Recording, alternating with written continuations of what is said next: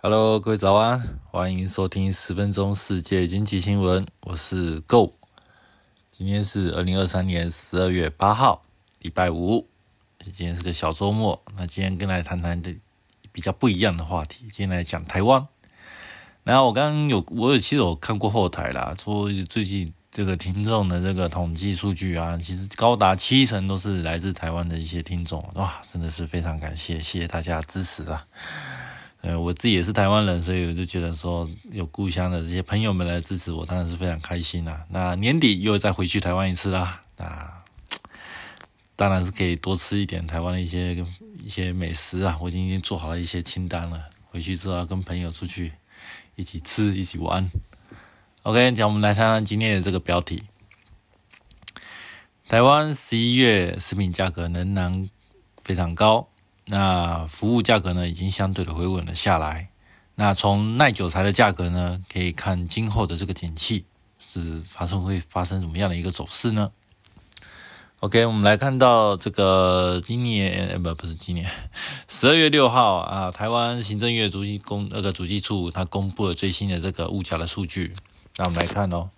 十一月的这个消费者物价指数啊 CPI 这个部分，它年增率。是达到这个百分之二点九，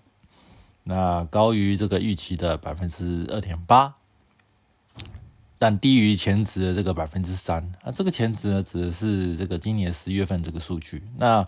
这个十月份的数据呢，在这个今年度这个里面呢，啊，从现在开始已经公布一到十一月的这个数据了嘛？它十年这个十月的份这个三趴的数据是今年最高的一个物价的一个通膨一个增速。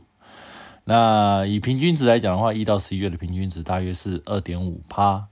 那你现在十一月这个数值二点九的话，是高于平均，但是呢，比起之前这个所谓的今年最高的这个部分，已经开始做一点滑落，零点一，呃，一点点啊，滑落了一点点。那我们来看一下，那如果假如说去除掉蔬果跟这个能源的这个核心 CPI 的话呢，那十一月的数据是百分之二点四。那比起刚刚这个一到十一月的平均值百分之二点六呢，这个二点四已经是今年最低的一个增速了。所以可以看得出来，从单参当过这样的一个这个数据可以做解读的话，可以看得出，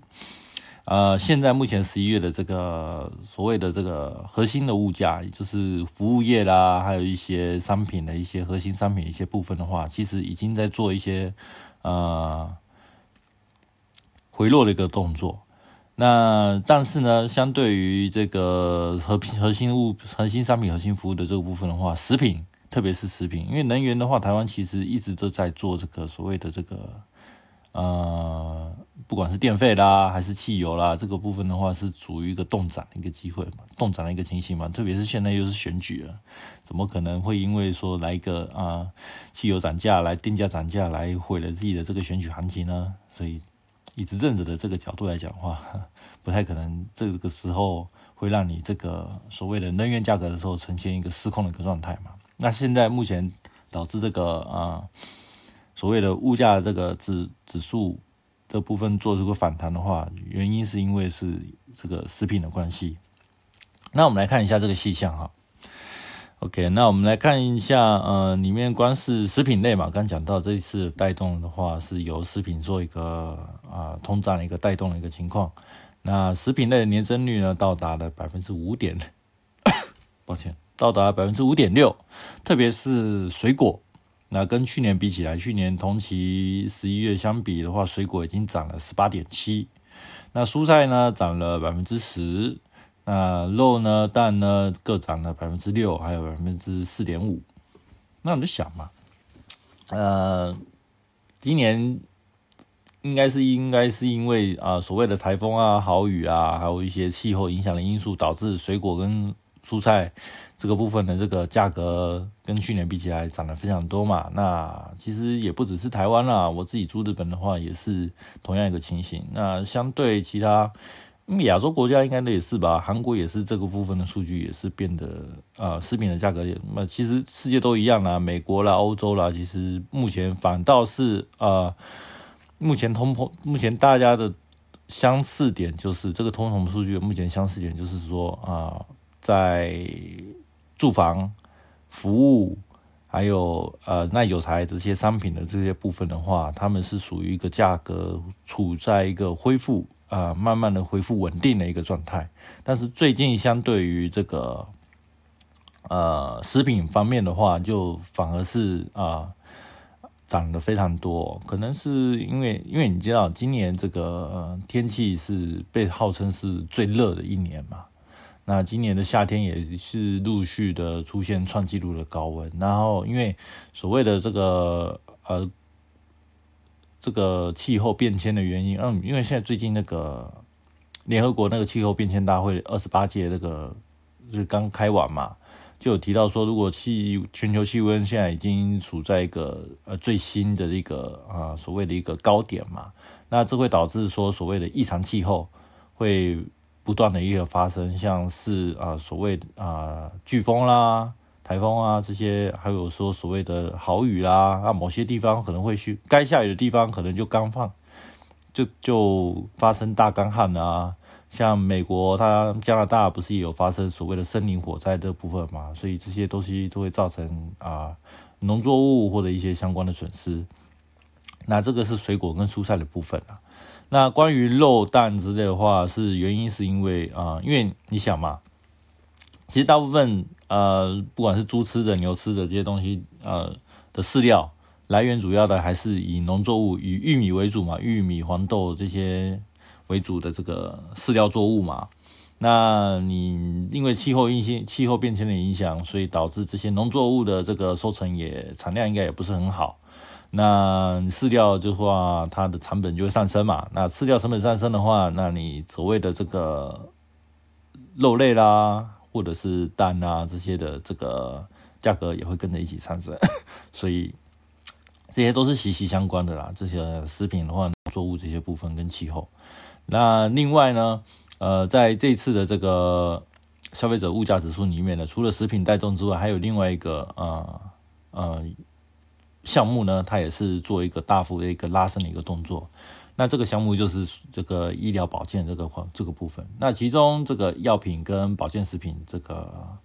的年增率呢，是到达了百分之三点九。那医疗费用、医疗服务费用的话，是到达了百分之三。嗯，其实这也是怎么讲啊？所谓现代社会的一个常态就是这个样子啊。因为你知道吗？我们现在慢慢就是科技化了之后，我们人类的寿命一直在不断的增加嘛。那从以前过去的那个平均寿命到现在为止，现在已经完全不同了。人们现在回到七八十岁，甚至到一百岁，是一件跟过去比还是相见相当。相对于比较容易的情况了，那呃寿命变长呢，对于这个医疗看护的这个所谓的需求就会变高嘛。那需求变高的话，就会带动这个价格就会增加。所以未来呃在医疗保健这个部分的话，这个价格应该只会上涨，不会下跌这个而且现在哦，因为人口老化的关系，所以老年人口的增加，针对这个呃所谓的嗯残照啦、看护的这个需求呢，又会变得更高啊。这个部分的话，这个有可能会再继续再推高这个物价这个上涨的部分啊。那将来啊看病啊，或者是买什么保健食品这些费用，肯定都是一些不大一些不小的开销了。OK，我们回到这个运输类，那这一次因为十一月嘛，我们可以看得出来，与本来这个世界与那个。世界上这个全球这个原油价格的下下跌的影响，所以相对来讲，这个燃料的部分的话，呃，反倒是应该是做一个下跌啦，下跌的一个情况。这个不论是在哪个国家里面都是同样情况，台湾也不例外啊。在这个部分的话，其实相对这个运输燃料类的话，在这个月的这个数据里面，它其实是比较算是它没有一个推升的效果，它反而是做一个负成长，这个是还算是相当可以。嗯，在物价方面的话是可以肯定的一个部分，但是我们又看到一个数据，其实还蛮有趣的，因为呃，所谓交通工具的部分，它的那个价格的这个年增率是百分之零点四嘛，但是但是呃，这个零件零件跟维修费呢，它反而是到了百分之四点五，呃，所谓的。交通工具的价格，像是新车啦、二手车，这个贩卖、放售价格，这个价格反而没什么在波动。修车跟那个所谓汽汽车零件的部分都在变动的话，我在想啊，会不会是呃大家的这个消费的这个习惯开始做了有一点变动？就是这跟景气也有关系啊。就是你想嘛，就是景气好的时候，就是大家会比较偏向呃嗯换车，或者是换车的需求会比较高嘛，因为大家手头的这个。钱比较充裕的时候，就会哎，是不是该换车啦？那要不要换大一点车啊？或者是哎，最近听说那个电动车好像还不错，要不要买一台特斯拉之类的？嗯，但是如果相对的是经济比较不景气的时候呢，你手边如果有车子的话，你想说啊，反正还能开就继续开啦。那这个地方就修一修，就。给姜 加减用，加减用就稍微省一点啦。就是说，嗯，到到了所谓明年加薪之后再来换车吧，或者是等到了收到年终奖金的时候再来换车吧。现在就是呃，修一修能用就先就就是看用这种情况。我我的看我我目前的解读是这样啊，所以才会所以才会说就是，呃，零件这个维修部分的话，它价格会突然。飙升，这个涨四点五八，其实算是非常多的。所以就是说，呃，今年这个来讲，对于比起人们买新买车子的这个需求的话，修车的需求反而更高。那因为修车需求，它是一个啊。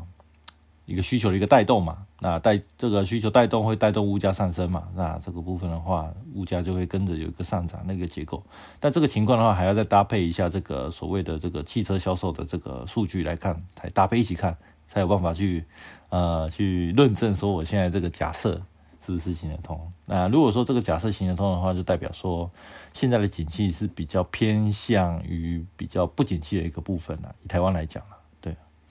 那另外还有这个部分，就是说耐久材的价格呢，其实也是做一个下跌的动作了。那主要就是看到就是像家电啊，还有那个手机、电脑啦的部分啊，像其中呃冷气、暖气这个设备啊，它下跌了百分之五点五。那冰箱下跌了百分之三，那手机、电视下跌三趴，那除湿机、空气清净机下跌了二点六趴。嗯。这个我有两种的解读方式啊，那不知道大家怎么样怎么样去想？那我讲一下我这个第一个解读方式，跟我刚才讲的嘛，就是啊，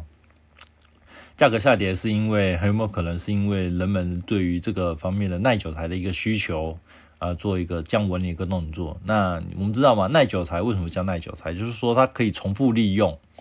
啊，重复利用，而且说它的这个购买的频率是基本上是以年为作为一个单位的。像你买，你想嘛，你电视机应该是好几年才会换一部新的电视嘛，手机也是嘛，但也是大概是稳。现在手机大概频率大概也是一两年，大概就准备要换新的手机了嘛，对不对？那冷气也是也是好几年嘛，甚至可能成可以一台冷气买的好的话，可以用个十年也说不定啊。对，所以。嗯，耐久材这个部分的话，人们就会偏向于，就是说，嗯，根据目前所谓的这个手边这个所谓充裕的钱的多寡，呃，就是说口袋的深度啦，那去决定说，哎，是不是觉得，哎，该换啦？这个电视是不是要换大台一点的啦？换成最新的那个啊，所谓的那个可以连接上网可以看 Netflix 的这个电视啦，或者是说。诶，冷气有点老旧了，是不是可以换一台啦？这样子的一个情况。那如果一般来讲，景气好一点的话，大家就会偏就是做这个买新的这个家电的这个意愿会变高嘛。那这个部分的话，不论你到那个家居卖场，还是到什么的山西的一些这个展场，就会看到说，哎，好像。就会去跟店员询问嘛，我要买这台电视机，哎，不好意思哦，缺货了，这个很抢手 之类的，就会出现缺货潮嘛。那缺货潮就会发生，就是啊，供不应求情况带动的这个价格上涨嘛。啊，现在如果说经济不景气的话，会不会就是说，就是啊，电冰箱，哎，看来是旧了啦。可是说现在目前，嗯，你知道吗？就是今年的奖金也没有领的特别多。然后薪水也没有涨，那各项开销又这么多，蛮看像那个是那个那个饮食啊，就是伙食费的开销变那么多，房租又涨啊之类的，可以用的一个相对的这个多余的钱就变少了嘛，那就是说。那人们就会相对的比较节俭一点，那这个跟消费习惯的部分的话，会紧急会影响人们的消费习惯嘛？那就会导致这样一个价格。那这个是我提出的一个第一个假说，就是说会不会是因为现在因为经济的不景气，导致人们的这个消费需求减少，然后消费需求消费的需求减少之后，呃，人们对于这个耐用品的这个呃这个购买的这个意愿呢就会降低，然后反倒是反倒是因为。再怎么样的这个经济不景气，人们还是会去做消费嘛，只是消费的倾向就比较不会像是像耐久材这个部分，反而会像一些呃所谓的非耐久材，或者是甚至是服务类的相方相关的这个呃方向去做一个进行，像是呃，如果说你经济不好，你买不来，你可能没有办法去换一台新的手机啦，买你可能今年这个手 iPhone 的这个十五，你可能哎。好像没有必要换了，我十四继续拿着就好啦。或者是说，哎，电视好像也没有最近想要买新台电视。但是呢，但是呢，你可能会想要下班去跟同学朋友去喝一杯啦，去多买个鸡排啦，假日去多看点电影啊，或者是哎，可能最近出了什么新的游戏啊，手游再给他多氪一点金啊，这样子，这种小的消费的话，反而会是会变比较多的情况嘛，因为。比起这种大额的一那个大笔大笔的这个一次性的这个大这个巨额的这个消费的话，人们在经济不好的时候更倾向于类似所谓的小确幸的这个消费。所以的话，呃，跟这个现在目前这个价格，在服务类的价格，呃，尤其是这个娱乐相关的这个的，呃，这个价格上涨的话，那确实这个论述是行得通的了。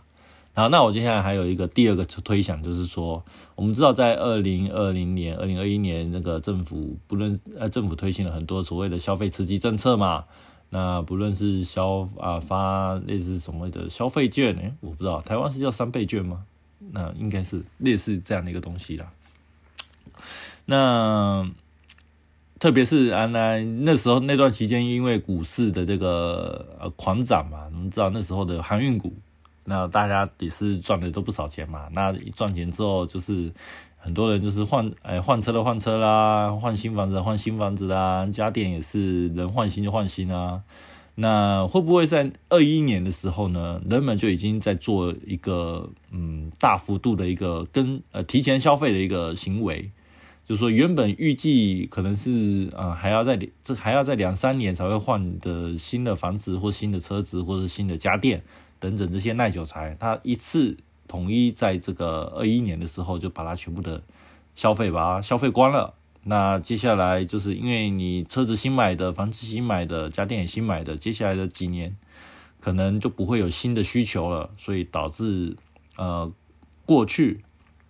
在二一年的时候呢，这种的过度消费，它把这个过去的这呃不呃不是不是过去是未来的这个消费的额度呢，把它提前给透支掉了。那就会变成人们现在这个消费动能呢，就不如以前啦。那就会变成现在二二年、二三年这个部分的这个销售数据，很有可能会啊出现一个下滑。那当然了，这个除了这个物价指数之外，物价只是做一个参考了。那影响物价的又不一定。当然，供需是基本上是影响物价的这个最基本的一个啊，嗯。一个一个要素了，但是还有其他的要素会影响，也会跟连带的去影响这个呃所谓的这个物价的这个形成。所以说呃，刚刚这几个要素的话，最好还是再去搭配这个十一月的这个所谓的销售数据啊，再去对比来看会比较好。那根据现在的情况的话，那在投资方面的话，一般还是可以就是就是说，就尽量去找像是娱乐类股的啦，或是像是一些。呃，国内旅游类股的之类这些东西的话，比较像是人们的这种轻娱乐、轻消费这种情况的话，相对的会比较呃上升，这个上升潜力会比较高一点我个人想的是这样的。OK，今天分享到这边了。今天第一次讲台湾新闻，连我自己都开始就觉得兴奋了哦。回去之后又要准备大吃大喝，开心爽。OK，我们下次再见了，拜拜。